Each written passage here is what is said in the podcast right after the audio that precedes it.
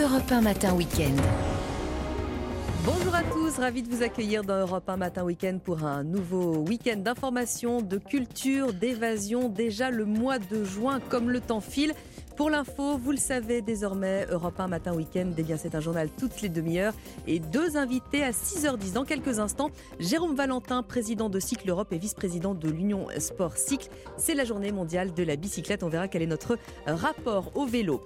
7h10, Bertrand Perrier, lui est spécialiste de l'art oratoire, amoureux de la langue française. Il viendra nous aider. Demain, il y a une énorme dictée géante qui est organisée sur les Champs-Élysées. On parlera également du niveau de français. Est-ce qu'il a baissé et comment la langue est amenée à évoluer. Puis Mathieu Alterman viendra nous parler des Charlots, record absolu d'entrée au ciné dans les années 70. On est comme ça, ici ça passe de Cannes au cinéma populaire. Et puis juste avant le journal de 8h, c'est Christophe Bordet qui vous dira qu'on peut essayer un appartement avant de l'acheter. Soyez les bienvenus.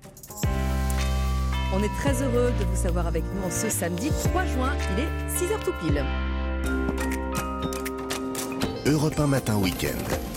Lénaïque Monnier. Et à 6h, la première édition vous est proposée par Clotilde Dumais. Bonjour Clotilde. Bonjour Lénaïque, bonjour à tous. Pas de zéro pointé pour la France. Malgré presque 3000 milliards d'euros de dettes, l'agence Standard Poor's ne rabaisse pas sa note soulagement du côté du gouvernement. Dans ce journal également, les aides qui sont de plus en plus nombreuses pour l'achat de vélos électriques. Ça tombe bien, c'est la journée mondiale de la bicyclette. Et puis la Ligue 2 qui s'enflamme à la dernière journée. Le match entre Bordeaux et Rodez a été interrompu hier après une altercation entre un joueur et un supporter.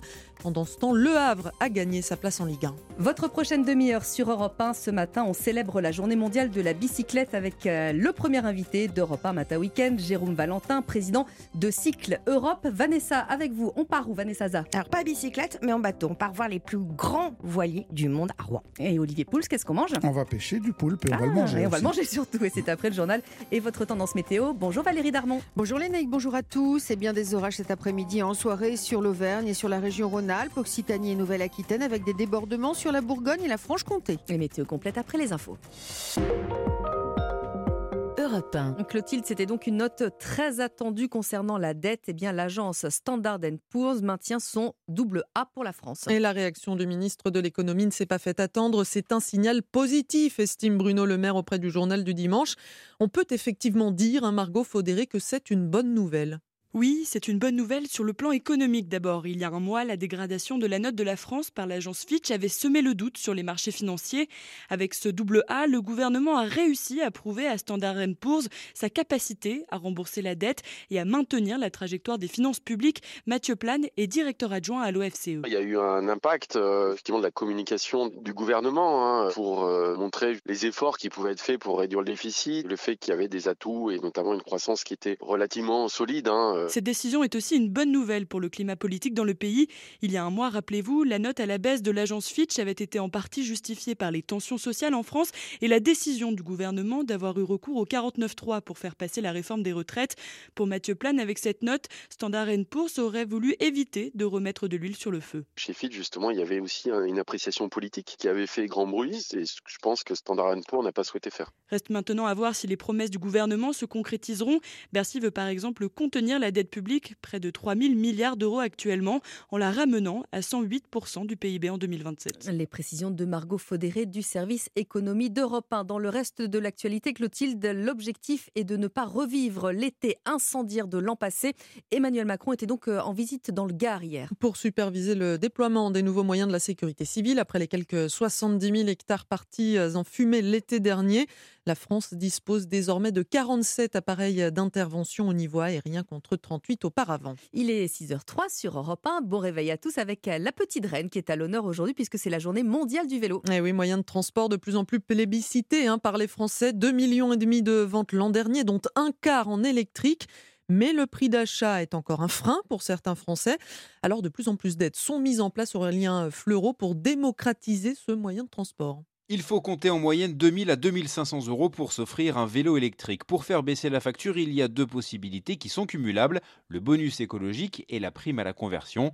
Bonus de 300 ou 400 euros maximum pour les ménages aux revenus les plus modestes, mais il existe aussi de nouvelles offres de location courte ou longue durée, une flexibilité incarnée par exemple par la jeune entreprise Moto, fondée par Driss Ibn Mansour, spécialiste du secteur, qui constate en ce moment la fin de la pénurie créée par la très forte demande depuis deux ans une bonne nouvelle pour les consommateurs. On constate plutôt une baisse des prix des vélos électriques à la vente en ce moment. Les industriels ont produit en masse pour faire face à, cette demande, sauf qu'ils ont surproduit. Donc il y a beaucoup de marques aujourd'hui qui sont surstockées et qui, pour se débarrasser de leur stock, baissent les prix. Et si l'achat reste trop onéreux pour votre budget, les formules d'abonnement mensuel se développent, 60 à 90 euros par mois avec des nouveaux acteurs comme Moto, Dance ou Swapfit, mais aussi des plus classiques comme Decathlon. Aurélien Fleureau pour Europe 1 et puis les dernières tendances hein, sur le marché. On va en reparler euh, d'ici quelques minutes avec euh, Jérôme Valentin, vice-président de l'Union Sport et Cycle.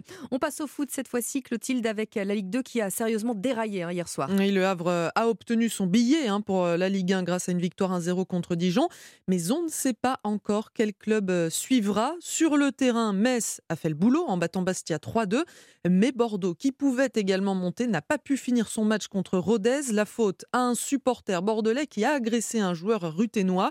Le match a donc été arrêté par l'arbitre. La commission de discipline de la Ligue prendra une décision la semaine prochaine. Écoutez la réaction du président des Girondins de Bordeaux, Gérard Lopez.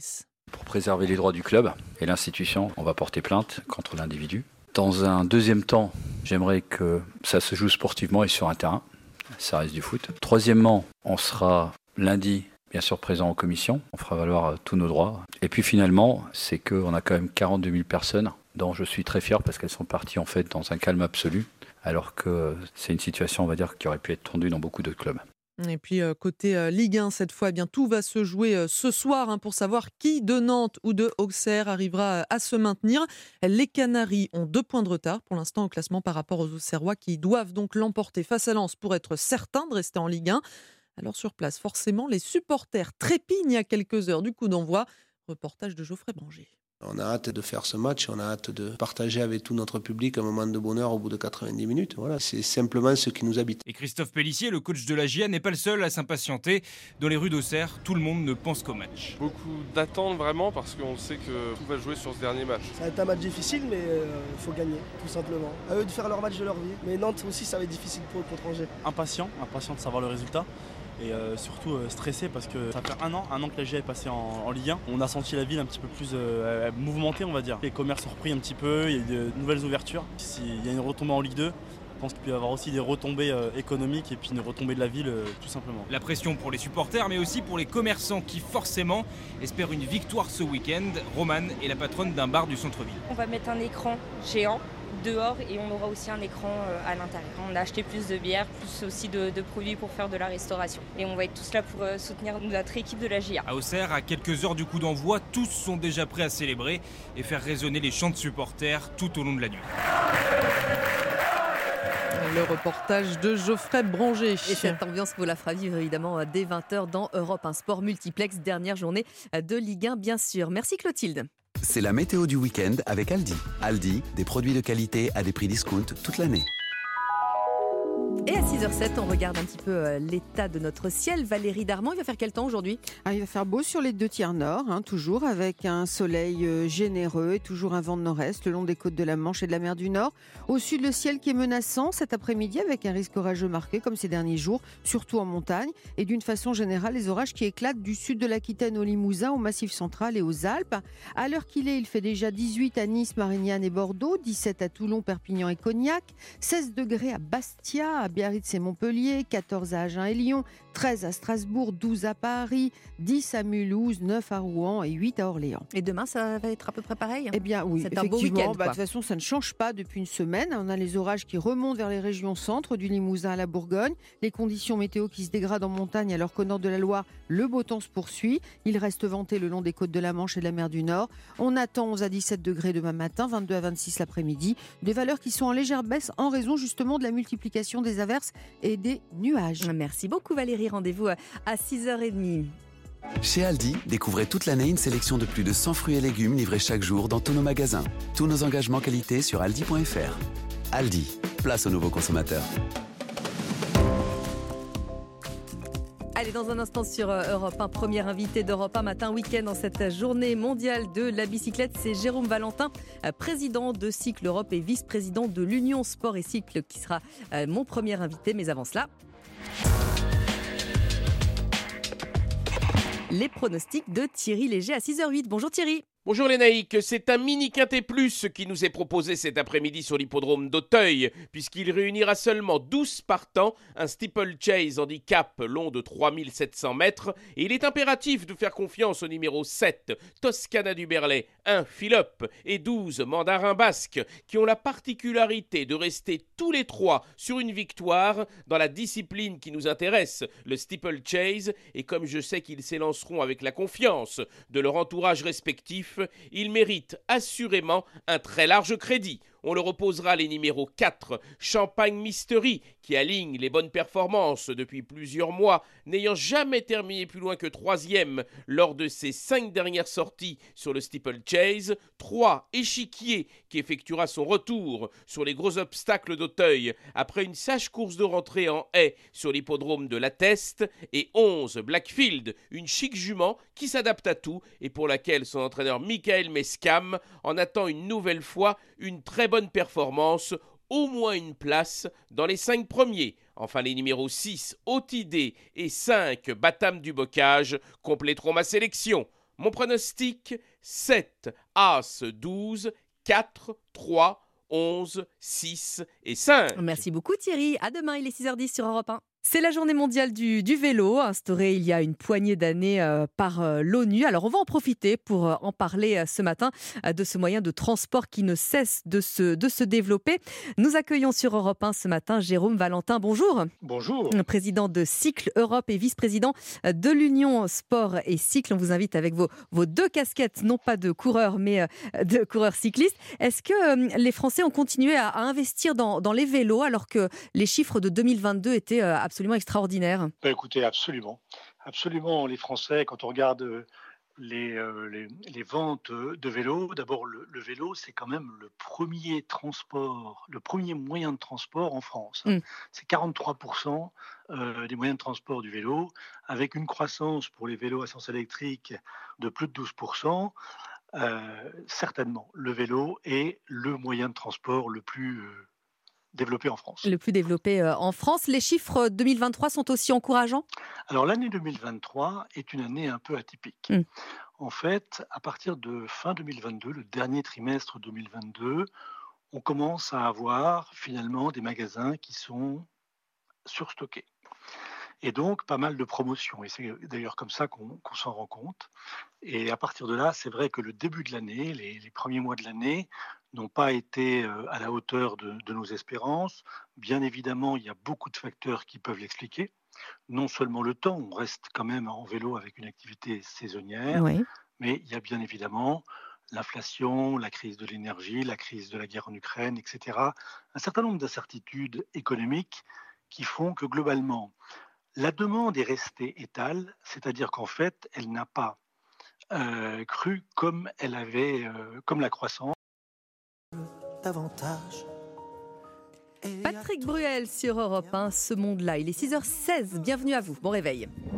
Europe 1 matin week-end. Lénaïque Monnier. Avec le journal permanent Clotilde Dumais. C'est l'une des catastrophes ferroviaires les plus meurtrières des dix dernières années. 288 morts en Inde et 850 blessés après une collision entre trois trains. Le bilan pourrait encore euh, s'alourdir d'après les secours qui tentent toujours de désincarcérer les voyageurs coincés sous les wagons.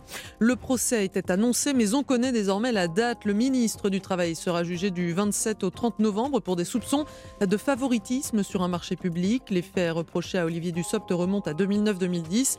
Il garde la confiance d'Elisabeth Borne d'après l'entourage de la Première ministre. Son histoire a inspiré le film Intouchable. Philippe Pozzo di Borgo est mort à l'âge de 72 ans. Blessé lors d'un accident de parapente, l'homme d'affaires était devenu paraplégique. Dans un livre publié en 2001, il racontait comment il était euh, sorti de sa dépression grâce à son auxiliaire de vie. Deux rôles incarnés au cinéma par euh, François Cluzet et Omar Sy. Le film a attiré près de 20 millions de spectateurs. Et puis à Roland Garros, les favoris sont au rendez-vous. Carlos Alcaraz et Novak Djokovic se sont qualifiés en 3-7 pour les huitièmes de finale.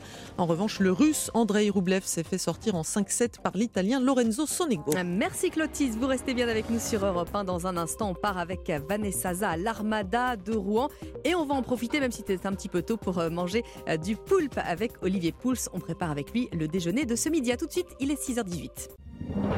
Europe 1 matin week-end. Lénaïque Monnier. La balade du samedi, Vanessa Za, Olivier Pouls, bonjour. Bonjour.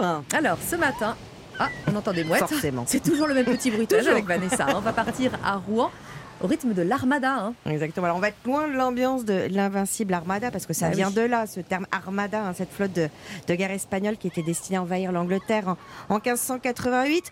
Là, à Rouen, on va être dans une atmosphère hyper festive. Ah. C'est la 9e édition donc du plus grand rassemblement du gréement du monde, des gréments qui ont fait euh, l'histoire de la marée navale. Alors, il faut savoir quand même que pour la plupart, ce sont des répliques, hein, puisque Mhm. les bateaux en bois ne dépassent pas quand même les 100 ans, voilà, comme nous. Et euh, bah, dans ces répliques, les plus connues bah, sont celles des navires de Magellan, de Christophe Colomb, euh, de Pierre le Grand de Russie aussi. Et puis évidemment, il y en a des plus récents. Euh, Jean-Paul Rivière, qui est le président de l'Armada, nous donne euh, ces deux incontournables pour cette saison. Celui qui fait euh, le plus d'ambiance, il s'appelle le Cuauhtémoc, qui est le bateau mexicain, qui avec des marins qui sont toujours en uniforme, qui montent dans les vergues. C'est le bateau qui met le plus d'ambiance, bateau latino-américain. Et puis euh, le- le- un autre, si on en donne deux, bah, c'est le Belém, hein, qui est le bateau français euh, historique. Il est sur son bateau, là. Et on- emblématique. Un petit peu de Ouais, autour de voilà, monsieur, il, là. il est en haut du mât. Oui, alors mexicain, parce que je vois que vous étiez étonné. parce que l'Armada, en fait, invite 13 nationalités cette année, euh, tous les ans. Et le gréement le plus lointain, bah, cette année, il vient d'Indonésie. Il s'appelle le Bimasushi. Oh, c'est mignon. voilà. Alors, vous l'avez compris, hein, on, on vient pour rêver, on vient pour admirer ces grands bateaux qui sont à quai, euh, qui ont sillonné évidemment les mers du monde, euh, rencontrer ces marins, de temps en temps des héros, euh, découvrir la complexité des navires et puis faire des rencontres. Euh, Mais des pas rencontres. embarqué. Mais pas embarqué. Et alors, pas embarqué. Non, là, on regarde, on est spectateur, mais attention, il y a des activités, vous allez voir. Puis on fait de belles rencontres aussi. Moi, j'aime bien les rencontres qu'on fait sur, sur le bateau du Père Jaouen. Vous savez qu'il est, Oui. décédé hein, depuis, mais son association perdure, puisque euh, sur ce, ce- ce bel espoir, il y a toujours des jeunes en difficulté qui sont embarqués pour quelques mois euh, pour bah, retrouver un peu la voie de la, la réinsertion et ça fonctionne super bien. Alors, Olivier, on peut pas embarquer, ça on a bien compris. Très mais. Vanessa a quand même beaucoup de choses à nous Ouais, On va faire proposer. plein hein. de choses. Alors déjà, il faut pas rater le lancement, euh, parce que c'est vrai quand les tabliers du pont Gustave Flaubert bah, se lèvent à 60 mètres de haut, vous voyez ces bateaux de 3-4 mâts euh, passer pour aller s'installer en ville, on en prend plein la vue. Et puis le moment fort, c'est le final, le 18 juin, parce que là, ils sont vraiment tous, présents, les 46 bateaux, et ils défilent devant vous. On a l'impression d'être au cinéma. Entre-temps, évidemment, bah, sa vie, on va pouvoir monter à bord des navires, on va pouvoir apprendre à faire des nœuds au musée maritime, assister au défi des marins, euh, participer à des régates à la voile, tenter même le record de la plus grande chenille au monde. Voilà, rien à voir. J'adore Mais ça. c'est pour nous, on se retrouve, c'est lundi 12. Et on va dormir où alors? À l'hôtel Flaubert, en plein centre. Et nous, justement, pour y aller, à Rouen, partant de Paris, on y va à vélo, puisque Ah bah y a oui, c'est la une bonne Seine idée à vélo. ça. Alors on aurait pu déguster du rhum comme les, comme les corsaires avec Olivier, mais non, vrai. on parle de poulpe. Oui, parce que le poulpe, c'est un, c'est un produit de la mer qui est absolument fantastique, qui est très à la mode. On le trouve de plus en plus dans les restaurants. Alors, le poulpe, la pieuvre ou l'octopus chez les Anglais, c'est la même chose. Octo, ça veut dire 8. Pourquoi? Parce que c'est un céphalopode à 8 pieds, un animal qui est en train de devenir, figurez-vous, un nuisible dans la mer. Tant ces dernières années, avec le réchauffement climatique, il a proliféré. Et il devient nuisible. Pourquoi? Parce qu'il mange tout le reste. Il mange les petits poissons, il mange les homards, il va jusqu'à ouvrir les casiers Oh là là et là se là là. servir à l'intérieur. Les huîtres, c'est ça, pareil. c'est fou. Avec ses tentacules, il ouvre Mm. les huîtres, il les mange. Bon terminé. bruitage aussi, hein. Il, a, il a bon goût. Et donc, on peut manger le poulpe, Sans- l'esprit assez détendu. Euh, on le pêche tout au long euh, de l'année, pratiquement, euh, le long des rivages de l'Atlantique. Et on peut l'acheter sur le marché, entier évidemment si on a très faim et si on est nombreux, ou en morceaux, c'est-à-dire Hum. avec euh, bah, Déjà des une petite, euh, tentacules. une petite préparation. Mais alors justement, comment est-ce qu'on le prépare? Parce que c'est vrai que c'est pas forcément euh, ce gros poulpe là qui arrive dans le. Oui, c'est pas facile. l'évier. Bon. Ça fait un peu peur, ça Ouais. peut devenir très vite caoutchouteux. Alors la clé, c'est qu'il faut l'attendrir. Il y a deux méthodes pour l'attendrir. Il y a une méthode, on va dire douce et facile. Vous le mettez 24 heures au congélateur, ça va casser les fibres. Et ça, c'est assez facile. Et l'autre méthode, c'est un peu plus rustique. Ça consiste à le battre. Alors, euh, soit contre un mur, ce dans les préfère, escaliers, à la batte de baseball. Euh, On va pas se faire que des amis. ça hein. se faisait, non mais il est mort. hein. Euh, Oui, mais oui, ça, vrai se faisait beaucoup dans les familles traditionnellement, quand il n'y avait pas notamment les congélateurs, pour attendrir le poulpe, pour attendrir le poulpe, on le battait. Et là, il est prêt à être accommodé.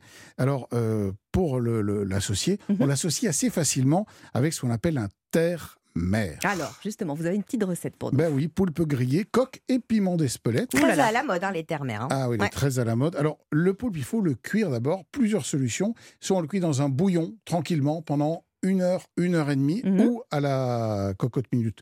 Ça va plus vite, c'est 30-35 minutes. Et après, une fois qu'il est cuit, on coupe le feu et on le laisse. On laisse refroidir dans le bouillon. Ah, c'est là que vraiment il va s'attendrir. On garde un petit peu de, de, de, ce jus éventuellement, de, de, de ce, de, de ce bouillon. Le poulpe, ensuite, on va bien le huiler. On va le mettre dans un four Mmh. très chaud à 180 degrés. Ça va le rendre croustillant. On va prendre des coques, un petit peu de vin blanc. On ouvre les coques, on récupère les coques. On lie un petit peu la- la- le, le- le jus de cuisson avec un tout petit peu de crème et le piment d'Espelette. Ah, là, et on vient super. disposer Elle- elle tout est en ça train de noter, poulpe. Elle- Bonne tartine de pain, là, et ça y est, on est bien. hein. Eh oui. Un Et petit vous verre avez de vin blanc. Le Ouais. poulpe qui est croustillant moelleux, comme on dit. Croustillant là là. dedans, moelleux de... euh, croustillant dehors, moelleux dedans. Ah là là, moi j'ai déjà faim, j'ai déjà Voilà. faim, on est au petit déj, on est au viennoiserie, mais bon c'est pas grave. Merci à tous les deux. Olivier, à tout à l'heure évidemment à la table des bons vivants de Laurent Mariotte. Il invite Isabelle Mergot à déjeuner, Vanessa à demain. À Et puis on va rester un peu dans votre domaine Olivier avec euh, la grenade. Je ne sais pas si cette saison, mais quand c'est celle de Clara Luciani qu'on écoute sur Europe 1, on dit oui. Et voilà de quoi vous réveiller de bonne humeur sur Europe 1 avec euh, La Grenade signée euh, Clara Luciani. Il est 6h28, on vous souhaite un excellent réveil à l'écoute d'Europe 1 avec le journal de Clément Barguin qui arrive dans un instant. À tout de suite. Europe 1 Matin Week-end.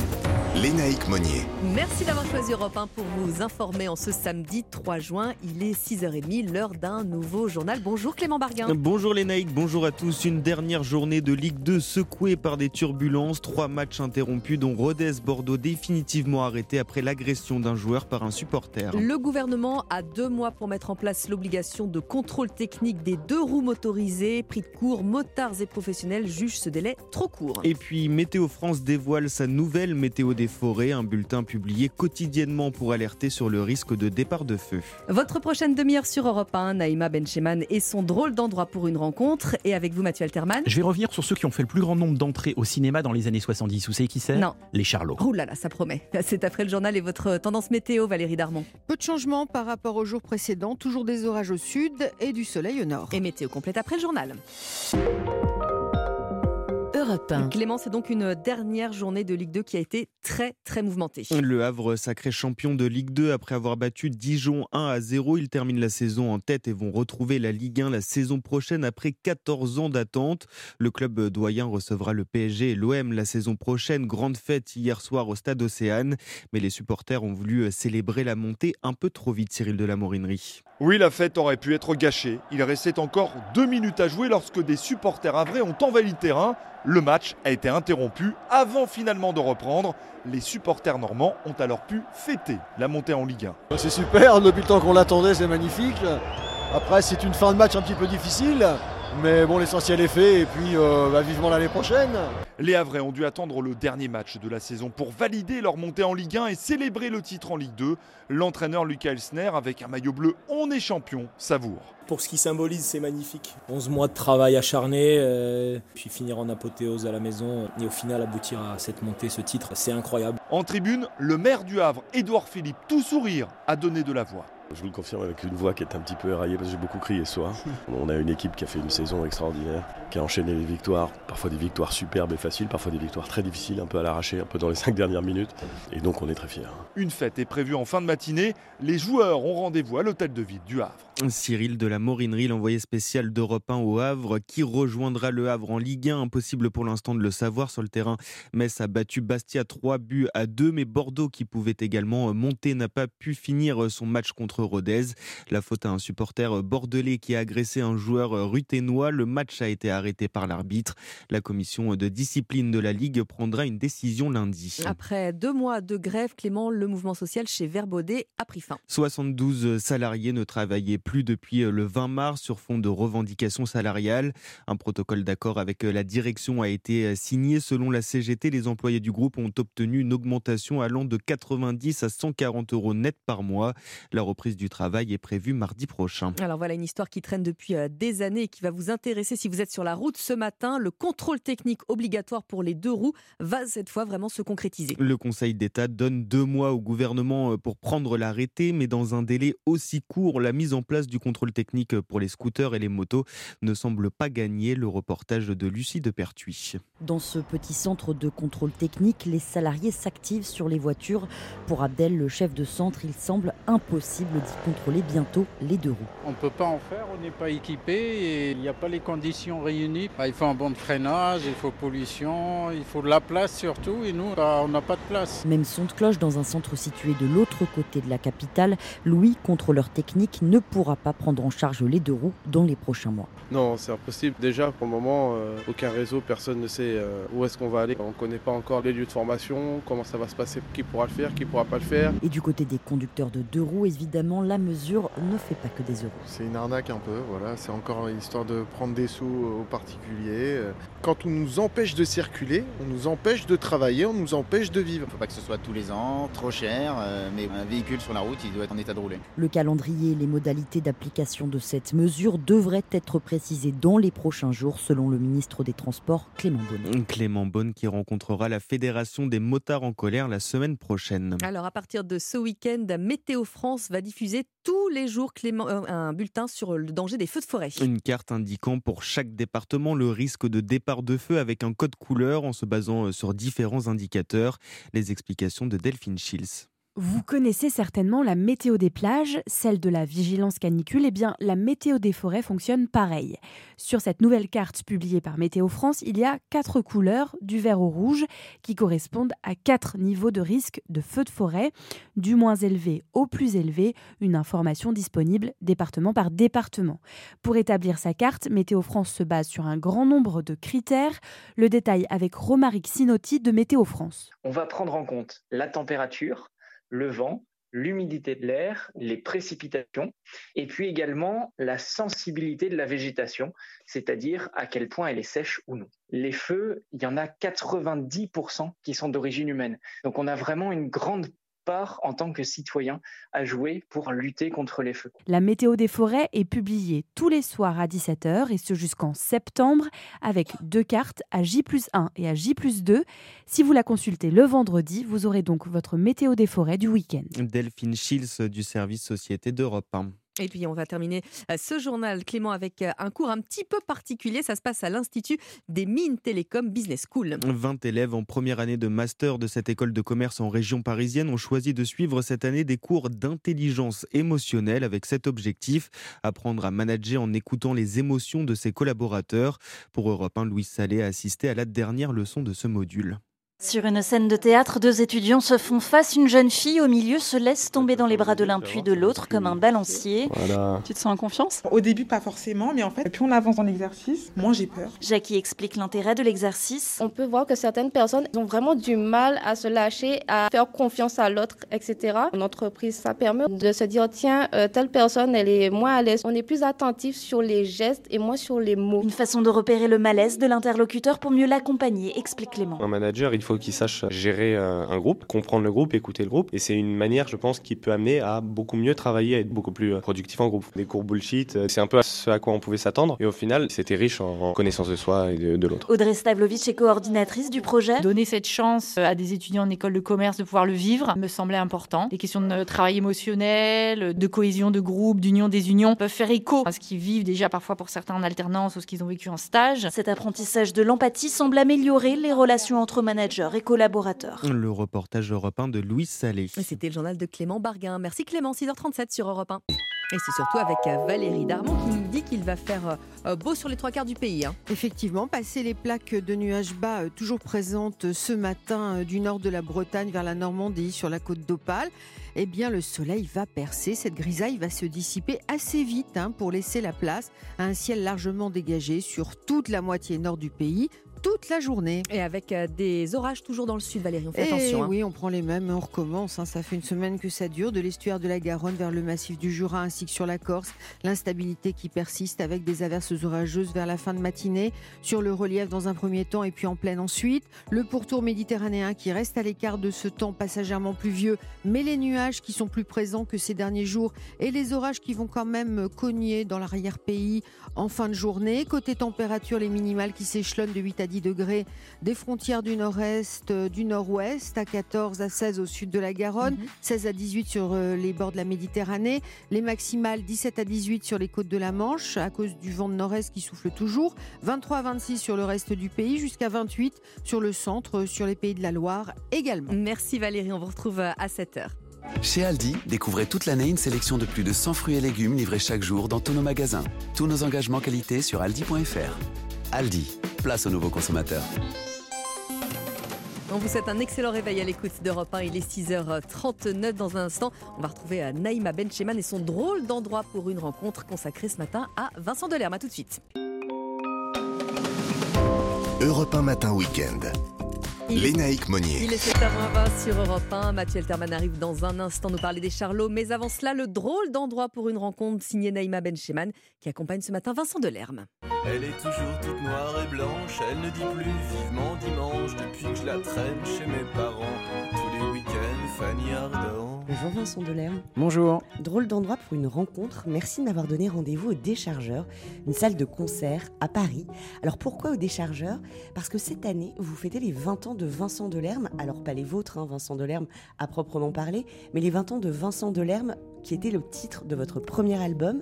Et à vos débuts, c'est au Déchargeur, ici où nous nous trouvons, que vous produisiez. Et à cette époque-là, vous louiez cette salle, cette petite euh, cave dans laquelle on se trouve, pour 500 francs, je crois. Ça nous rajeunit pas trop. Bref, les déchargeurs, c'est une foule de beaux souvenirs. Et d'après mes infos, vous aimeriez même refaire une série de concerts ici. Ah bah, on en a parlé, ouais, des fois, enfin régulièrement avec Emmanuel qui dirige maintenant le, le théâtre. On se dit, ah, ce serait quand même sympa de faire une soirée. C'est vraiment toujours été un lieu qui est fait aussi pour des gens qui commencent, euh, que ce soit en théâtre ou en musique. Je suis prêt à tout t'accepter. Figaro, Madame ou Libé. Je suis prêt à faire des concessions. Vincent Delerme, dans ce coffret, l'un des albums s'appelle, et il porte plutôt bien son nom, Comme une histoire. Comme une histoire, c'est un peu un ovni musical qui démarre avec la voix capiteuse de Fanny Ardant, un joli clin d'œil à l'un de vos plus grands succès. Et puis, comme un film, se succèdent les chansons inédites, des instantanés de votre carrière, des archives sonores, une série de souvenirs émouvants qui courent sur 20 ans. Le, le mot qui, qui- qui- que je garde de ce que vous avez dit, même si tout- tous les mots sont à garder, c'est le mot émouvant parce que j'ai toujours, en tout cas, essayé de faire des choses euh, touchantes. Et, et moi, mon, en chanson, par exemple, euh, ma- ce, que j'essaye de faire, c'est toujours de faire un truc où les gens soient, soient touchés, se disent Ah, ouais, moi aussi, j'ai un peu vécu ça. Elle repense à ce film sous la pluie de Deauville. C'est un peu décevant, Deauville, sans Trintignant. J'ai jamais fait semblant de vouloir autre chose que ça, finalement, même si dans les spectacles, il y a des chansons qui sont plus rythmiques et tout ça, mais, mais fondamentalement, les vrais moments qui comptent, et, et ça vient aussi de ma culture. Moi, les chansons qui me font le plus d'effet, c'est souvent des chansons très mélancoliques. Et j'adore ça. Et d'ailleurs, d'une façon générale, les gens, euh, quand ils vous citent une chanson qui vraiment qui compte dans, dans leur vie, Oui, c'est- souvent mélancolique. assez mélancolique. Forcément, parce qu'elle, au-delà du fait d'être mélancolique, elle est simplement un peu lente, elle explique un truc, elle- le texte compte énormément. Comme une histoire. Oui, je vous entends. Alors dites-moi des choses. Vous faisiez allusion à, à Fanny Ardant. C'est sûr que c'est elle, c'est le fait d'avoir retrouvé une archive d'elle qui était venue enregistrer un texte pour un spectacle. Et euh, coup de chance, en fait, l'ingé son qu'il avait enregistré m'a- m'a- m'avait filé un CD. Je, je l'ai pris, ce CD, en pensant qu'il y aurait que ses prises de voix, mais juste les moments des prises. Et en fait, il avait gardé aussi les à côté quand elle demandait si elle était assez près du micro et, et d'entendre sa voix. Une voix que vous adorez depuis, euh, Bah oui, depuis toujours. Et puis, et puis qui m'a porté chance aussi. Les filles de 1973 ont 30 ans. La, la, la, la. Il y a d'autres pépites qu'on découvre dans, dans Comme une histoire. Il y a aussi euh, un très joli message du regretté euh, Jean Rochefort qu'on entend. Euh, cher Vincent, Jean euh, Rochefort, euh, j'ai passé, grâce à vous, une, une journée fort agréable. On apprend aussi euh, comment Alain Souchon vous a ouvert des portes. Comment vous avez euh, choisi tous ces petits moments, euh, ces instants Il faut savoir que Alain Souchon m'a ouvert des portes euh, au sens euh, propre. C'est-à-dire qu'il m'a tenu plein de portes. euh, parce que quand on dit qu'un chan- Oui. un chanteur comme Souchon vous a ouvert des portes, ça donne l'impression qu'il m'a aidé. Mais non, c'était juste que j'étais stagiaire à Radio France et qu'un soir il était invité. Et du coup, dans, ouais, dans les couloirs de France, c'est des- d'énormes couloirs très longs avec des grandes portes battantes très lourdes. Et je me suis dit, si je me place bien derrière lui, il va être obligé de me tenir toutes les portes. Et c'était le cas. C'était peut-être un signe aussi. hein. Oui, oui, euh, c'est sûr. C'est Alain Souchon vous a ouvert des portes. J'avais jamais pensé à, à cette expression-là. Un jour parfait.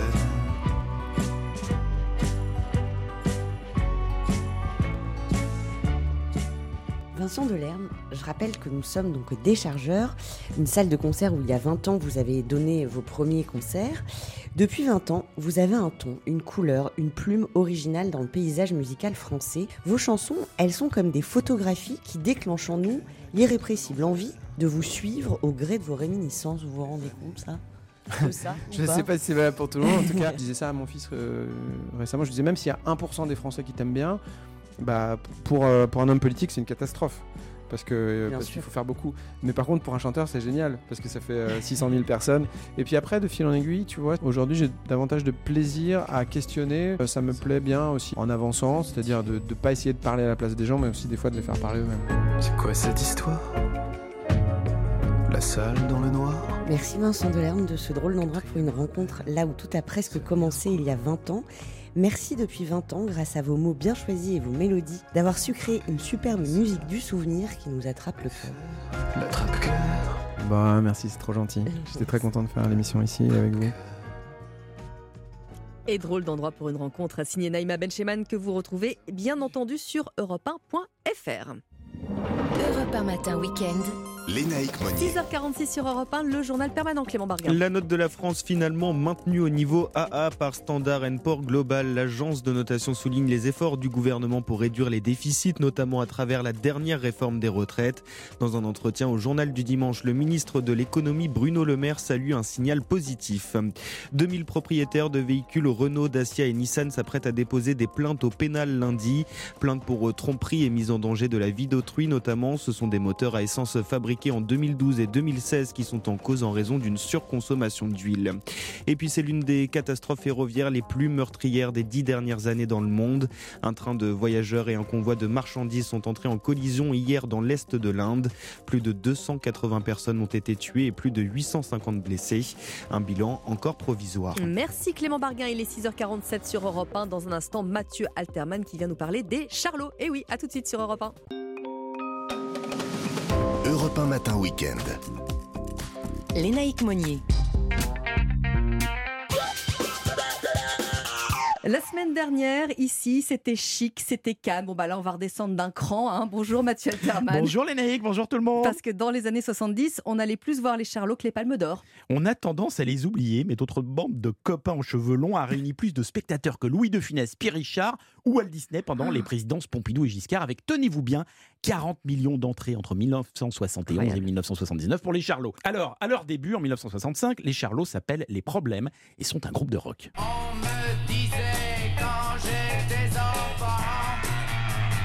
Et ne riez pas, c'est peut-être Si. le premier groupe de rock français, puisque les Chaussettes Noires ou les Chats Sauvages apparus au début des 60s Eh oui. étaient eux des groupes de twist. Les problèmes assurent à l'Olympia la première partie des Rolling Stones, puis deviennent le groupe d'Antoine. Oh yeah Ma mère m'a dit Antoine fais-toi couper les cheveux Je lui ai dit ma mère dans 20 ans si tu le veux Sous l'inspiration de la troupe comique italienne Les Brutos, ils décident d'enregistrer des chansons parodiques et font se fendre la poire de tous les jeunes Français qui voient en eux un univers pop au parfum de cannabis et de déconnade potache, porté par la voix de Gérard Rinaldi.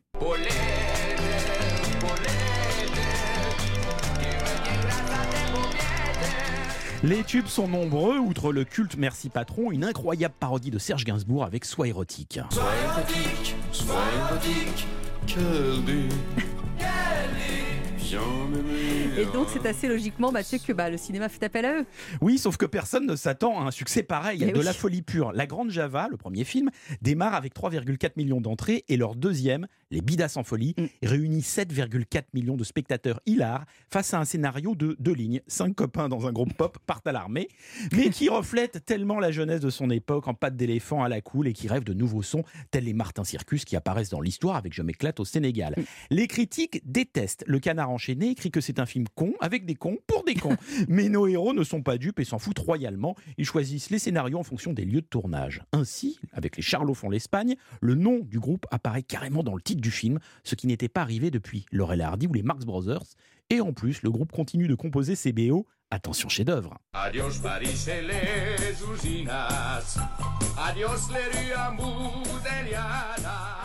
Et puis alors, euh, en 76, ça part en boudin, patatras. Oui, après Bon baiser de Hong Kong, ou comme le nom l'indique, l'histoire se déroule en Asie, le groupe se fâche avec le producteur Christian Fechner, mettant fin au projet de film avec Louis de Funès, et il ne reste que trois.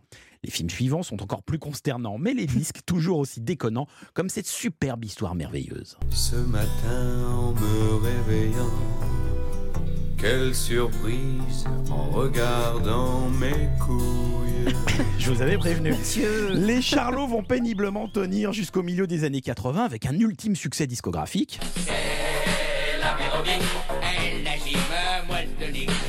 Mais leur nouveau film n'attire plus les foules. Lorsque Gérard Rinaldi est appelé pour tourner avec Claude Brasseur puis Roland Giraud, il n'hésite pas une seconde à quitter ses copains.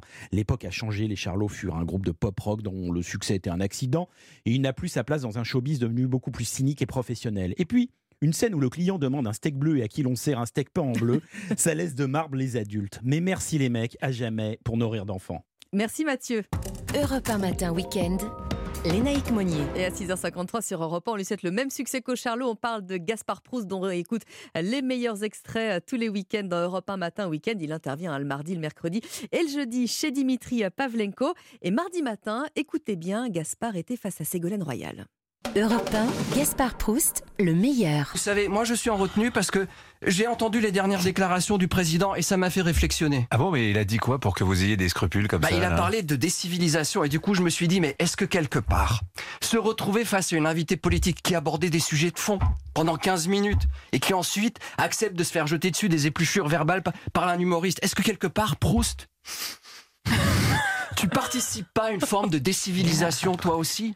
Est-ce qu'on imagine le général de Gaulle répondre aux questions de Sonia, rester sur place comme si de rien n'était, me voir débarquer pour s'entendre dire Alors Charles, pas trop dur les casseroles à balles réelles de vois? Hein? On l'oublie un peu vite, mais notre invitée a quand même été la première candidate de sexe féminin à vouloir succéder à Jean-Paul II. Enfin, je veux dire, à Jacques Chirac. Hein Et pardon, je pense qu'elle apporte le démenti le plus cinglant à la phrase du président sur le « il y a qu'à traverser la rue pour trouver un job ». Ah bon, comment ça Ah bah attendez, depuis le temps que notre invitée traverse toutes les rues et qu'elle est toujours au chaume du, hein, euh, alors qu'elle a quand même l'ENA sur le CV, hein, comme quoi dans 4 ans, il risque d'en faire du kilomètre notre Macron.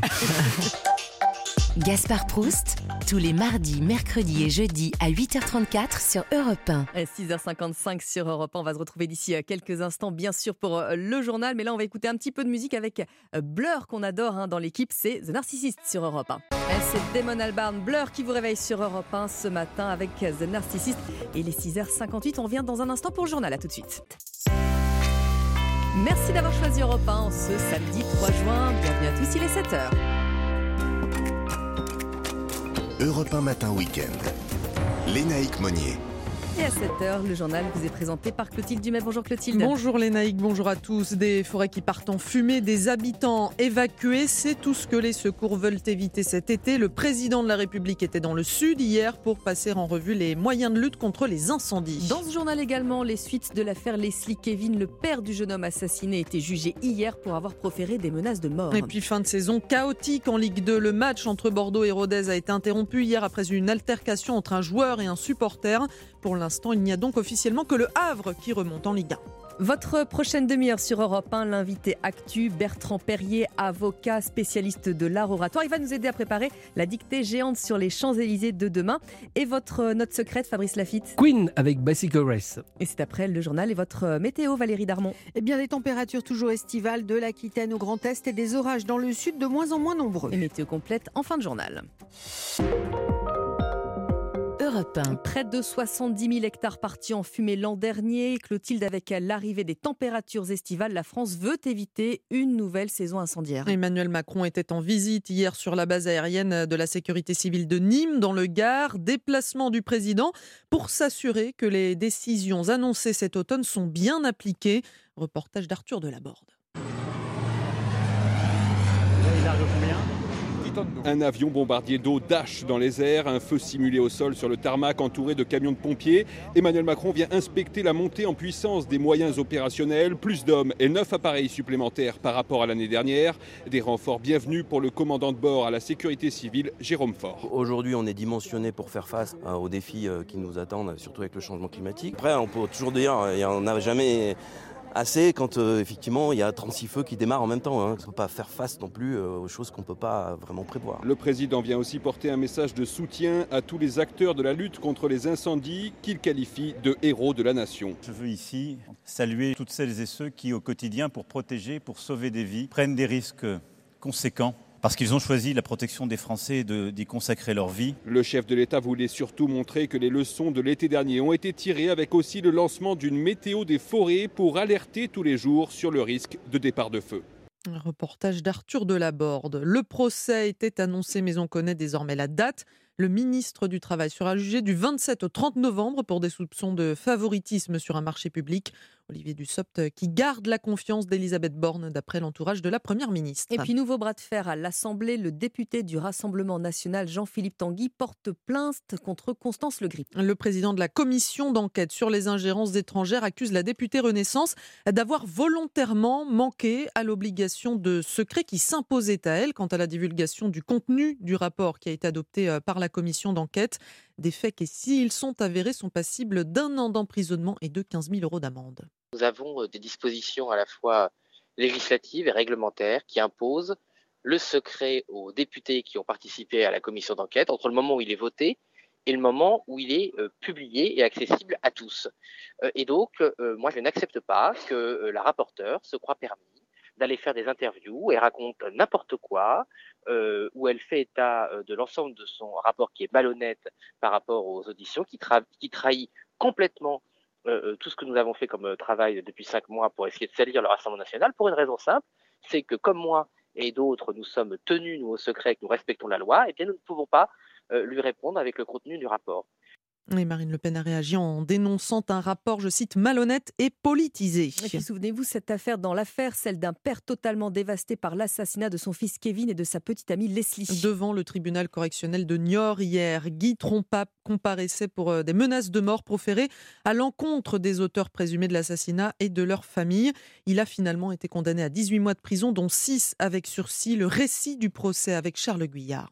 Tout simplement, ils ont vécu dans la peur. Leur vie, leur quotidien a été bouleversé. Ce quotidien, c'est celui de toute la famille de Tom Trouillet, l'un des mis en examen dans le cadre de l'assassinat de Leslie et de Kevin. Pendant des semaines, le père de Kevin a diffusé des menaces de mort sur les réseaux sociaux avec parfois leurs photos et même leur adresse. Un enfer que détaille leur avocate, Maître Adeno. Ils sont dans la panique dès que quelqu'un de suspect passe devant chez eux. Par peur euh, de représailles, ils ont quitté euh, le département. Donc ils ont déscolarisé la petite fille de 3 ans. C'est extrêmement angoissant pour eux. Ce calvaire, Guy pas l'a entendu et s'en est même excusé. Mais la mort brutale de son fils unique lui a, dit-il, fait perdre la tête. J'avais la rage. Pour l'une de ses avocates, Maître Moison, il a néanmoins pris conscience de la gravité de ses actes. Si la souffrance de la partie civile est là, lui, la sienne, elle est définitive et à vie. Mais je pense réellement qu'il a entendu que ces actes étaient inadmissibles et qu'effectivement, ces personnes n'avaient pas à souffrir. Déjà, elles souffraient de l'incarcération de leurs propres enfants. Et dans deux ou trois ans maintenant, Guy Trompa aura quitté le box des accusés pour rejoindre le banc des parties civiles.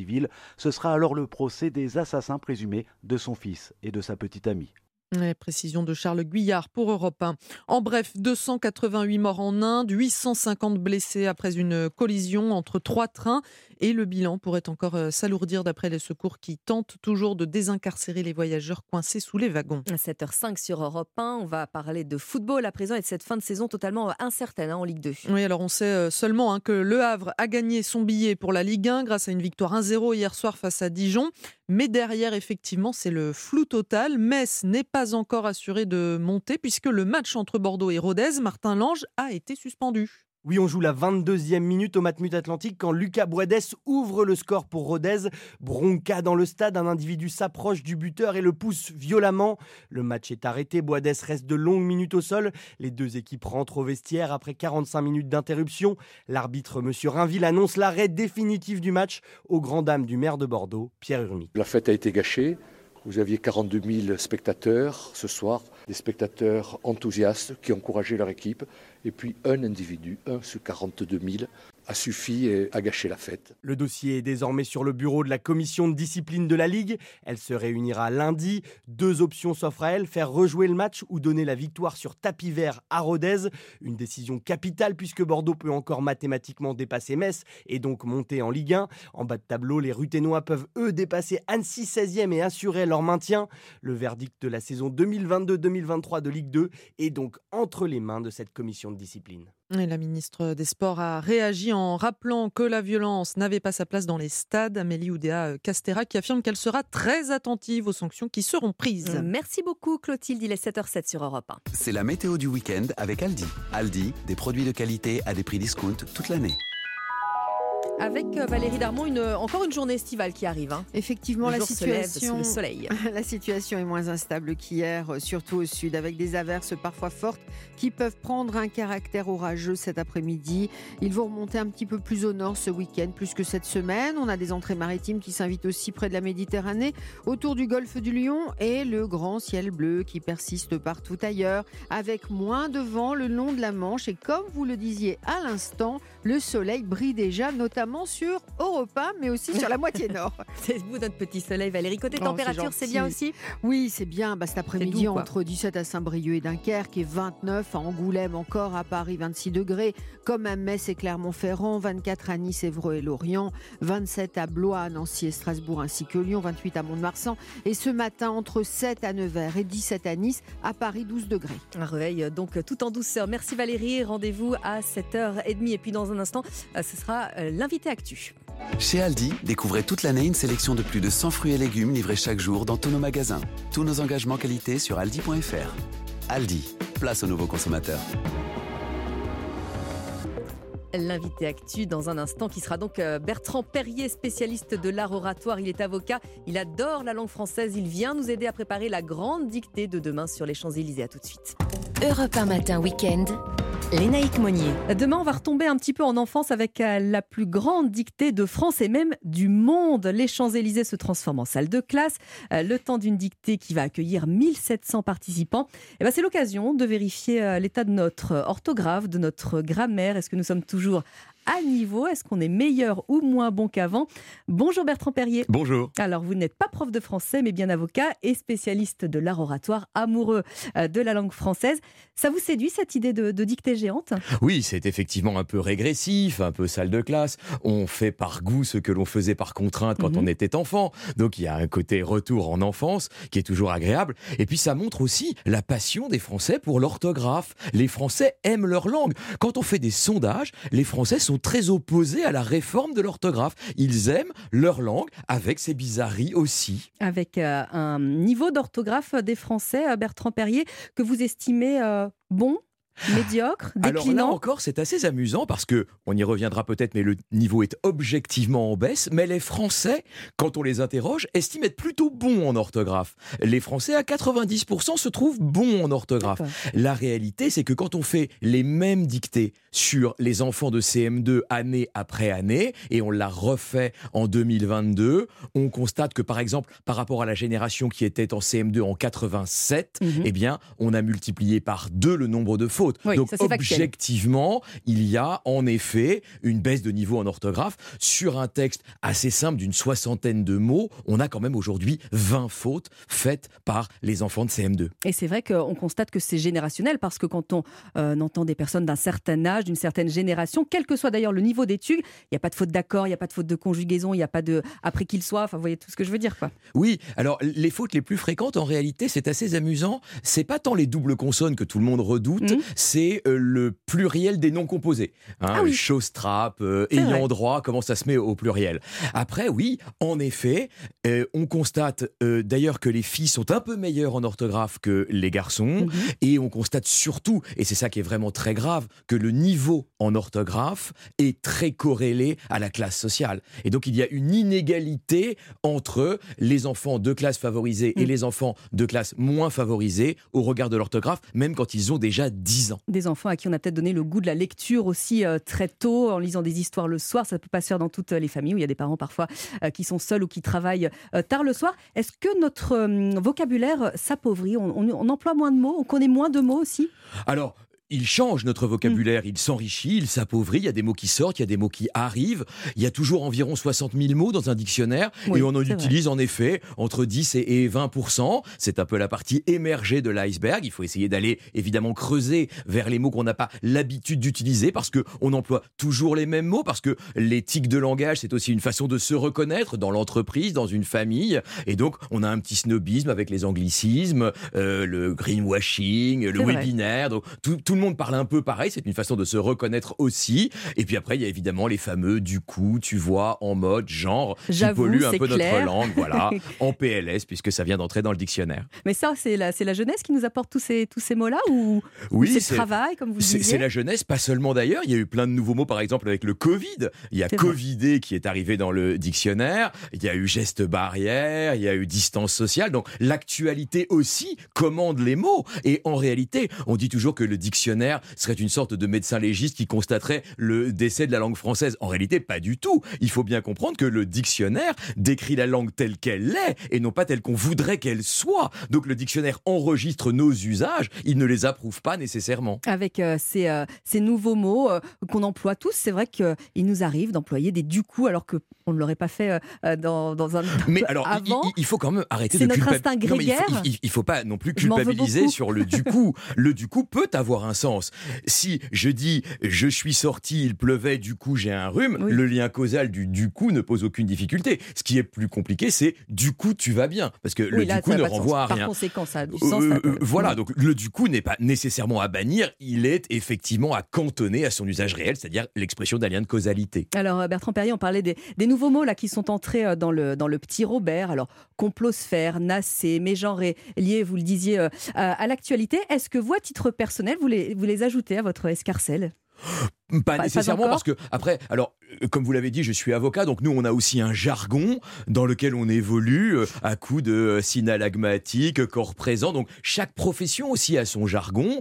J'essaye de lutter contre du coup, j'essaye de lutter contre évidemment. Mm. Et donc tous tous ces petits mots qui veulent pas vraiment dire grand chose ou qui euh, ont euh, vraiment pas beaucoup d'apport dans le sens de la phrase, j'essaye de lutter. Après, il faut se déculpabiliser aussi. La langue, c'est d'abord un corps vivant, c'est d'abord ce que l'on en fait, ce que les locuteurs en font, et ça n'est pas euh, une fixité d'un musée que l'on devrait absolument conserver et redouter tout changement. Mais alors comment on fait justement pour enseigner cela aux jeunes gens? Parce que c'est tout de même eux qui, euh, qui aujourd'hui semblent s'exprimer d'une manière un peu différente de celle de, de leurs aînés. Oui, alors la, la réalité, c'est que bien sûr, il y a mille causes à cette euh, défaillance des Français, notamment en orthographe. Il y a l'insuffisance de la lecture, l'omniprésence des écrans, le langage SMS, que l'on retrouve parfois maintenant dans des copies d'examen, Oui, où les le enfants disent TKT, TKT, ouais. euh, dans des copies d'examen. C'est pas un problème de dire TKT tant que c'est cantonné au langage SMS. Et puis, euh, il y a évidemment autre chose, c'est que on enseigne moins en termes de volume horaire le français en primaire parce que on a ajouté d'autres compétences et aujourd'hui, il a été calculé qu'un enfant à l'âge de 10 ans depuis le CP a eu 400 heures de moins de français par rapport à colossal. 1968 parce qu'on lui a appris d'autres choses. hein. Je dis pas Oui, oui, que c'est pas Non, bien. non. Je dis simplement que mathématiquement, on a appauvri, on a euh, régressé dans le, les heures dédiées à l'enseignement du français. Et c'est vrai que quand les ministres de l'Éducation nationale qui se succèdent demandent des dictées euh, de retour, ça, ça, les enseignants sont pas forcément d'accord. Oui, mais attention, il ne faut pas diviniser la dictée non plus. Il y a mille autres façons d'enseigner l'orthographe. Il y a la production. Enfin, franchement, il faut arrêter aussi avec le totem de la dictée. C'est un des modes. Justement, cette dictée de demain, tout de même, Ouais. Bertrand Perrier, un petit conseil pour ceux qui vont, qui vont griffonner? C'est très difficile. Bon, euh, euh, franchement, c'est très convivial. C'est très intergénérationnel, il n'y a pas de sanctions, c'est l'héritier de la dictée de pivot qu'on a tous Exactement. fait avec nos familles il y a 20 ans, 30 ans, c'est le partage de la langue, elle fait notre héritage. Euh, finalement, puisque c'est sur les Champs-Élysées, je leur souhaite qu'elle accorde la concorde et qu'elle arrive à l'Arc de Triomphe. Allez, je vous rends 20 sur 20 sur votre copie, Bertrand Perrier. Merci, Merci de vous être déplacé dans les studios d'Europe 1 ce matin. Europe 1 matin week-end. Lénaïque Monnier. Bon réveil à l'écoute d'Europe 1, il est 7h18, c'est l'heure du journal permanent, Clotilde Dumais. L'agence Standard Poor's maintient finalement sa note vis-à-vis de la dette française. Le gouvernement craignait un abaissement après celui de l'agence Fitch fin avril.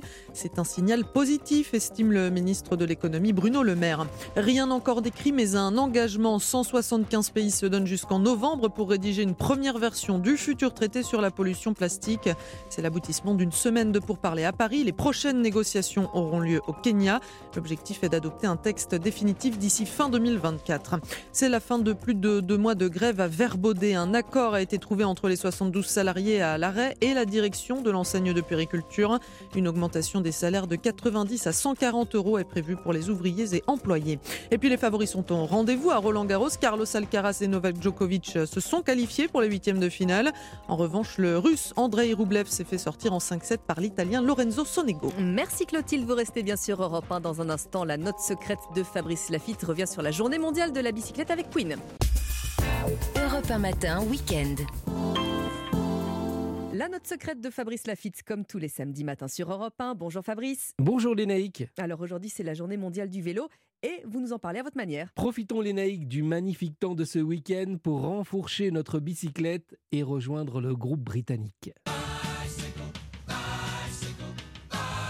Alors, je vous plante le décor. Nous sommes au cœur de l'été 1978.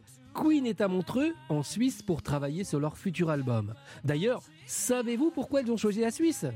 Alors, on risque de vous décevoir, ce n'est ni pour son chocolat, ni pour sa diversité linguistique, et encore moins pour ses jolis paysages, les naïcs. En réalité, c'est uniquement pour des raisons fiscales, car jusqu'à présent, Queen était très taxé sur leurs précédents albums.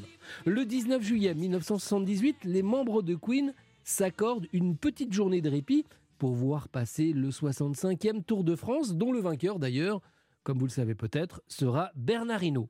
Et là, Freddie Mercury a les yeux grands écarquillés. Il ne rate rien du passage de la caravane, ni de celui des coureurs. De retour à sa chambre d'hôtel, Freddie Mercury jette les premiers mots d'une chanson sur le Tour de France. Mais très vite, Freddie Mercury change de braquet dans le texte et y ajoute des références à la pop culture américaine des années 70.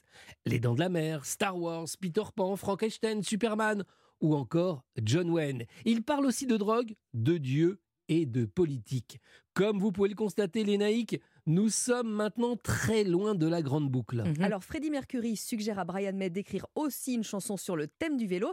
Ça va donner Fat Bottom Girl, les filles agro cul, qui figurent en face B. Merci Fabrice. De ce 45 tours, c'est très osé. Hein Oui, aujourd'hui ça ne serait plus possible. À sa sortie en octobre 1978, la première pochette de ce disque a tout de même connu des petits soucis, puisqu'on y voyait le postérieur d'une femme à vélo. La maison de disque a dû très rapidement la rééditer en y ajoutant un petit triangle rose en forme de culotte. Enfin, une dernière anecdote. Pour donner une vraie touche vélo à sa chanson, Freddie Mercury demande à son équipe d'aller dévaliser tous les magasins de vélo des alentours afin de trouver un maximum de sonnettes aux tonalités différentes. Le rendu, c'est vrai, est à la fois surprenant et assez original. Écoutez. Queen avec Bicycle Race en l'honneur de cette journée mondiale du vélo. Merci beaucoup Fabrice. Demain, quel est le programme? Saviez-vous, les que le groupe Téléphone a failli enregistrer un album en anglais? Eh ben non. Je vous raconte tout cela demain matin. Eh ben merci Fabrice. Nous on va parler tennis cet après-midi puisque vous le savez, Europe 1 est la radio officielle de Roland Garros. Et justement, Bérénice Bourgueil sera dans le stade cet après-midi pour son émission. C'est arrivé près de chez vous pour parler de tennis fauteuil. Vous restez bien sur Europe 1. Il est 7h27 et Clément Barguin se prépare pour le journal. Europe 1 matin week-end. Lénaïque Monnier. 7h30 sur Europe 1. Bon réveil à tous. Il est l'heure d'un nouveau journal. Bonjour Clément Barguin. Bonjour naïcs, bonjour à tous. La note de la France maintenue au niveau AA par l'agence Standard Poor's, un signal positif selon le ministre de l'économie Bruno Le Maire. C'est un nouveau dispositif pour lutter contre les incendies. Météo France dévoile sa météo des forêts. Et puis le gouvernement a deux mois pour mettre en place l'obligation de contrôle technique des deux roues motorisées.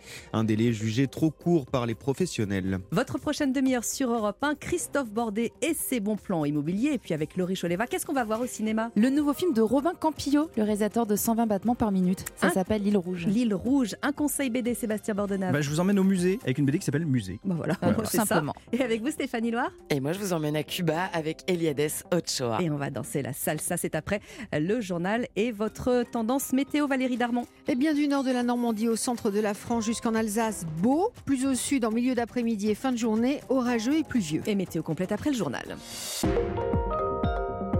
Europe 1. Clément, c'était donc une note très attendue. L'agence de notation Standard Poor's ne dégrade pas la note de la France. Elle reste dans la catégorie AA. Le ministre de l'économie Bruno Le Maire a salué hier soir auprès du journal du dimanche un signal positif. Margot Federer, face à une dette publique de 3 milliards d'euros, c'est plutôt une bonne nouvelle pour la France. Oui, c'est une bonne nouvelle sur le plan économique d'abord. Il y a un mois, la dégradation de la note de la France par l'agence Fitch avait semé le doute sur les marchés financiers.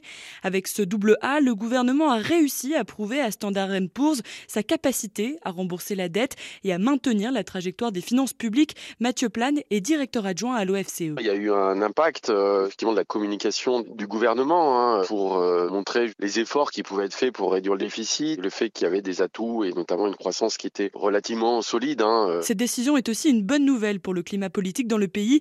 Il y a un mois, rappelez-vous, la note à la baisse de l'agence Fitch avait été en partie justifiée par les tensions sociales en France et la décision du gouvernement d'avoir eu recours au 49.3 pour faire passer la réforme des retraites. Pour Mathieu Plane, avec cette note, Standard Poor's aurait voulu éviter de remettre de l'huile sur le feu. Chez Fitch, justement, il y avait aussi une appréciation politique qui avait fait grand bruit et je pense que Standard Poor's n'a pas souhaité faire. Reste maintenant à voir si les promesses du gouvernement se concrétiseront. Bercy veut par exemple contenir la dette publique, près de 3 000 milliards d'euros actuellement, en la ramenant à 108% du PIB en 2027. Margot Faudéré du service économie d'Europe 1. Plus de 70 000 hectares partis en fumée l'an dernier, 60 000 personnes évacuées, on s'en souvient. Pour éviter que ça ne se reproduise, Clément, de nouveaux moyens de lutte et de prévention sont désormais déployés. Et parmi eux, la météo des forêts, elle a été lancée hier par Météo France sur le modèle de la météo des plages. Les détails avec Romaric Sinotti de Météo France on va prendre en compte plusieurs paramètres météorologiques qui peuvent influer sur le danger feu de forêt.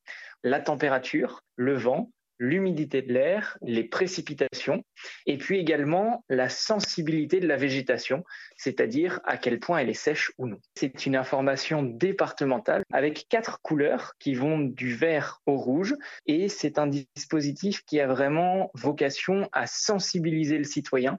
Les feux, il y en a 90% qui sont d'origine humaine. Donc on a vraiment une grande part en tant que citoyen pour pouvoir lutter contre les feux.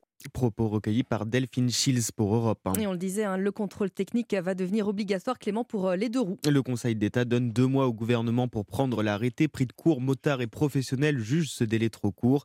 Geoffrey Michala, qui est directeur technique et formation au sein du groupe SGS, l'un des leaders de l'inspection et de la certification. Il y a la publication de l'arrêté, c'est une chose, et ensuite il y a la mise en place de l'activité concrètement, et ça va se faire en plusieurs mois, ça va pas se faire en une semaine au mois d'août. Donc on peut imaginer que l'entrée effective de ces contrôles techniques aura lieu euh, courant 2024. Bah en fait, si c'était mis en place trop rapidement, déjà on n'aurait pas le temps de former nos contrôleurs. Nécessairement, on va devoir s'organiser de notre côté, hein. on va devoir développer des supports de formation, les déployer. Ensuite, on a également des matériels de contrôle pour contrôler spécifiquement ces véhicules qui vont devoir être là aussi développés, vendus, installés. Et donc très clairement, les investissements à consentir seront pris en charge par les centres de contrôle technique. Hein. Il n'y aura pas de prise en charge par l'État. Propos recueillis par Léonie Guilbeault pour Europe 1. C'était le journal de Clément Barguin. Merci Clément. Europe 1, radio officielle de Roland Garros où nous retrouvons bien entendu Axel Mais. Bonjour Axel. Bonjour Léna. Alors la question du jour Axel, c'est est-ce que le public est devenu trop bouillant? Oui, il y a eu jeudi soir les sifflets contre Taylor Fritz, Mm. tombeur du dernier représentant tricolore, des sifflets qui ont même empêché l'Américain de se livrer à la traditionnelle interview d'après-match. Des sifflets de nouveau entendus lors de la rencontre entre Novak Djokovic et Alejandro Davidovic Fokina hier, alors que le Serbe venait d'empocher le deuxième set après trois heures de lutte de très haut niveau. Et Djokovic a nargué le public qui le huait. Il s'en est expliqué en conférence de presse. Il y a des individus, des groupes de gens qui passent leur temps à huer. C'est quelque chose que je trouve irrespectueux. Et franchement, je ne comprends pas ça. Mais c'est leur droit, ils ont acheté leur billet, ils peuvent faire ce qu'ils veulent. Dans 99% des cas, je ne dis rien. Parfois, je m'y oppose. Bon, en tout cas, Axel, sifflé ou pas, Djokovic est qualifié pour les huitièmes. hein. Et un autre favori pour le titre qui est passé, c'est Carlos Alcaraz. hein. Il n'a eu besoin hier soir que de deux heures pour battre le Canadien Chapovalov. C'est passé également pour le Grec Tsitsipas face à l'Argentin Schwartzmann et pour les Italiens Sonego et Muzzetti, respectivement, aux dépens du Russe Rublev et du Britannique Nori. Chez ces dames, la numéro 2 mondiale Sabalenka et la revenante Svitolina, après son congé maternité, se sont elles aussi qualifiées pour les huitièmes de finale. En revanche, Jessica Pegula, l'américaine troisième mondiale, est tombée face à la Belge Elise Mertens, qui, elle, contrairement à d'autres, a pu profiter du soutien du public. Bah oui, je suis très heureuse de, de gagner en 2-7. Euh, j'ai très bien joué, je crois. Donc, euh, ouais, merci tous les Belges, mais merci aussi les Français et tout le monde parce que c'est comme jouer à la maison. Voilà, et puis on espère qu'il y aura la même ambiance hein, aujourd'hui pour euh, la fin du troisième tour. Le cours central verra ainsi défiler la Kazakh Rybakina, le Danois Rune, la tenante du titre Iga Fiantek et en soirée l'Allemand Zverev, opposé à l'Américain Tiafo. Sur le Langlen, on suivra notamment Coco Gauff, l'Américaine, opposée à une joueuse qui a fait forte impression malgré ses 16 ans, la Russe Mira Andreeva. Et puis on va terminer, Axel, avec euh, l'opération du jour. hein.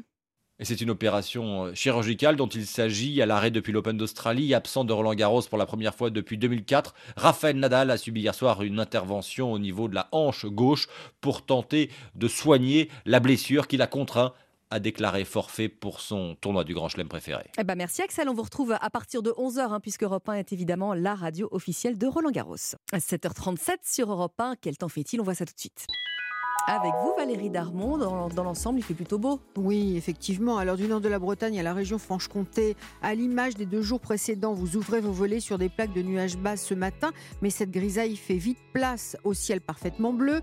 Pour l'Occitanie et la Nouvelle-Aquitaine, le temps est nuageux et variable, et ce soir, des cellules actives orageuses peuvent se développer en Gironde et dans les Landes.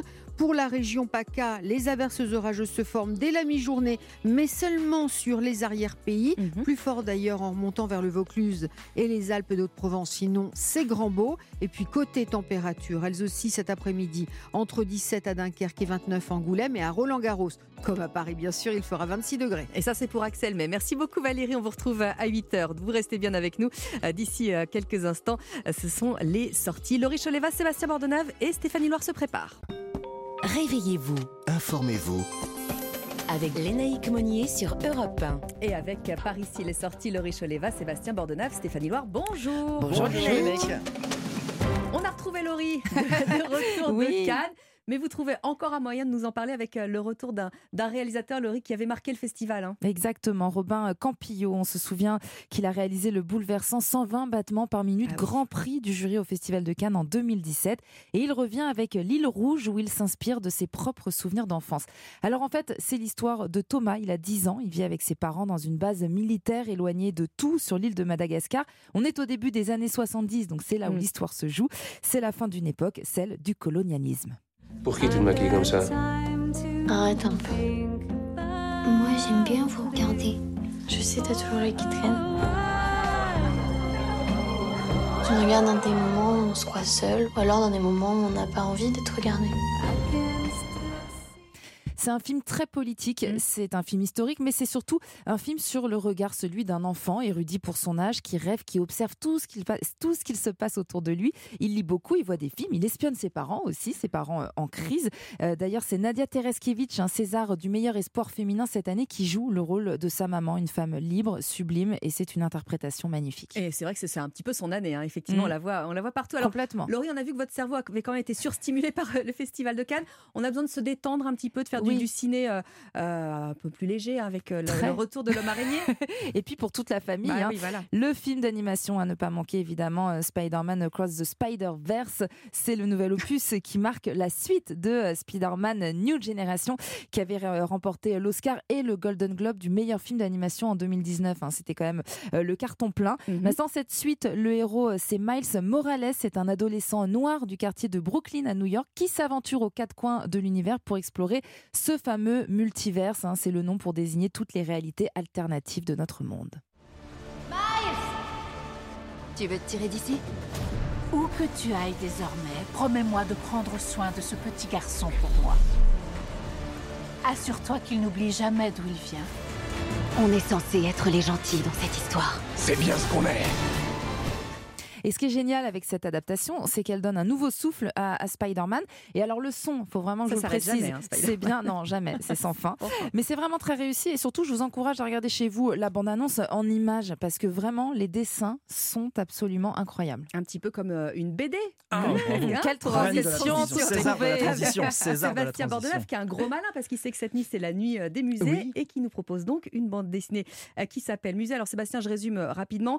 Les statues et les peintures s'animent la nuit. Laurie va pas me contredire. On a déjà vu ça un petit peu avec mm. euh, Ben Stiller, hein, Nuit musée. Exactement. Euh, bon, c'est pas une raison pour me gronder. Hein, non, non, mais je suis pour rien.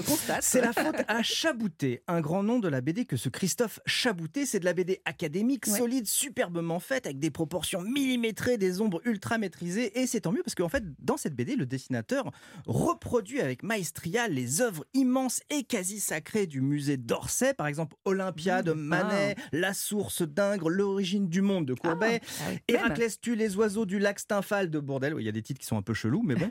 Quoi qu'il en soit, toutes ces œuvres, la nuit tombée, vous l'avez dit, s'échappent de leur socle et autres cadres pour discuter. Exemple, une statue de femme nue raconte un gladiateur.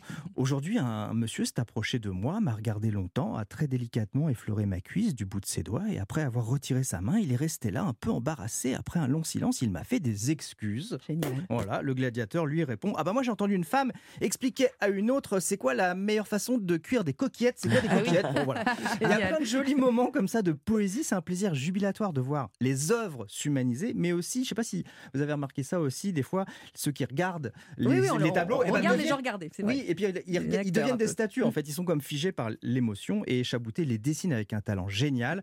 Donc lisez Musée de Chabouté, vous pouvez même la lire au, musée. Cette pour, nuit, tiens. Oui, voilà, hein pour, au musée d'Orsay pour retrouver les œuvres. Après tout, la BD, c'est pas fait que pour le canapé. Musée de Chabouté. Musée de Chabouté. Et on va pas rester sur notre canapé avec euh, vous, Stéphanie Loire, parce qu'on va partir à Cuba Exactement. la. Mais quoique, on peut partir à Cuba tout en écoutant de la musique cubaine sur son canapé. avec vous, aller danser. Hein. Euh, je vais vous parler d'une figure emblématique de la musique cubaine. C'est un chanteur qu'on surnomme le Johnny Cash cubain. Il ah s'appelle Eliades Ochoa. Il est apprécié dans le monde entier pour avoir notamment été l'une des voix, l'un des membres fondateurs du célèbre Buena Vista Social ah, bah Club, comme il le dit lui. Eliades Ochoa, c'est l'une des voix de l'incontournable chanson Chan Chan. Juanita y Chan Chan en el mar arena como Ça change de studio, hein. On est bien là à Cuba, non c'est vrai qu'elle a, elle a un effet euh, bénéfique immédiat, cette, mm, euh, cette musique cubaine, je trouve. Alors lui, Eliades Ochoa, il a publié 9 albums, remporté 4 Latin Grammys, reçu une nomination aux Grammys. Bref, il a un succès euh, planétaire. Il vient de publier un nouvel album qui s'appelle Guajiro, qui signifie paysan de Cuba. Si se suelta un león, eso es lo más lógico, que la gente sale corriendo del zoológico. Se soltó un león. Ça fait 60 ans qu'Eliades Ochoa ah voyage à travers le monde. Ça conserve le rhum, hein ah Avec modération. Et le soleil ah et la musique aussi. il, il promeut cette musique traditionnelle cubaine, mais cette fois avec son nouvel album, il avait envie de nous raconter quelque chose de plus intime, de plus personnel. En l'occurrence, son histoire, celle de sa famille, celle de ses racines. C'est une musique qui est toujours portée par un élan de joie, à l'image de ce titre, par exemple, Vamos a alegrar el mundo.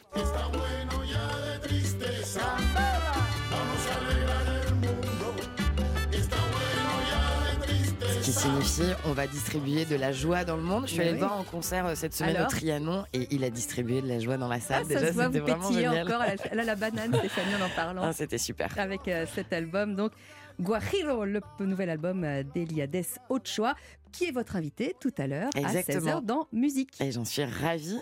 Euh, dimanche, je serai en direct de Roland Garros oh bah dis donc. avec Patrick Bruel et la chanteuse euh, Clou. Alors, je ne sais pas si vous connaissez Clou. Oui, eh, ah bah voilà, très bien. Eh bien, ça suit au premier rang. Ah, Bravo, vous aurez une bonne note. Elle a été dans la catégorie euh, Révélation féminine aux, Victoires de la musique en 2021 et elle vient nous présenter un titre qu'elle interprète avec le duo anglais Orbital. Ça sonne comme ceci.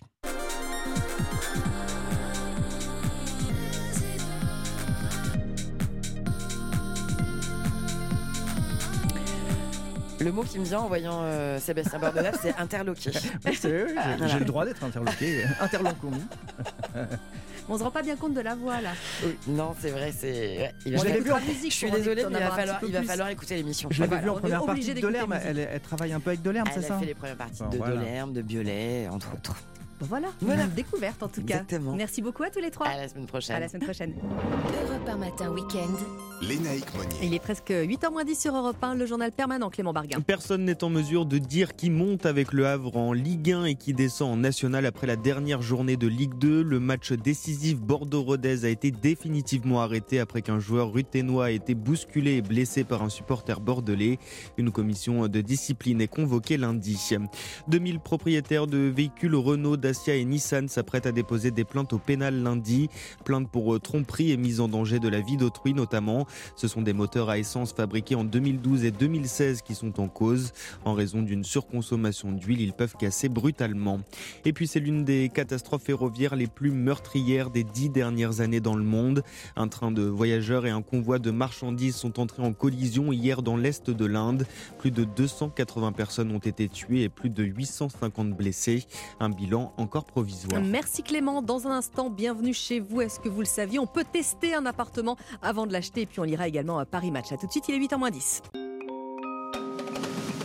Europe 1 matin, week-end. Lénaïque Monnier. Bienvenue chez vous.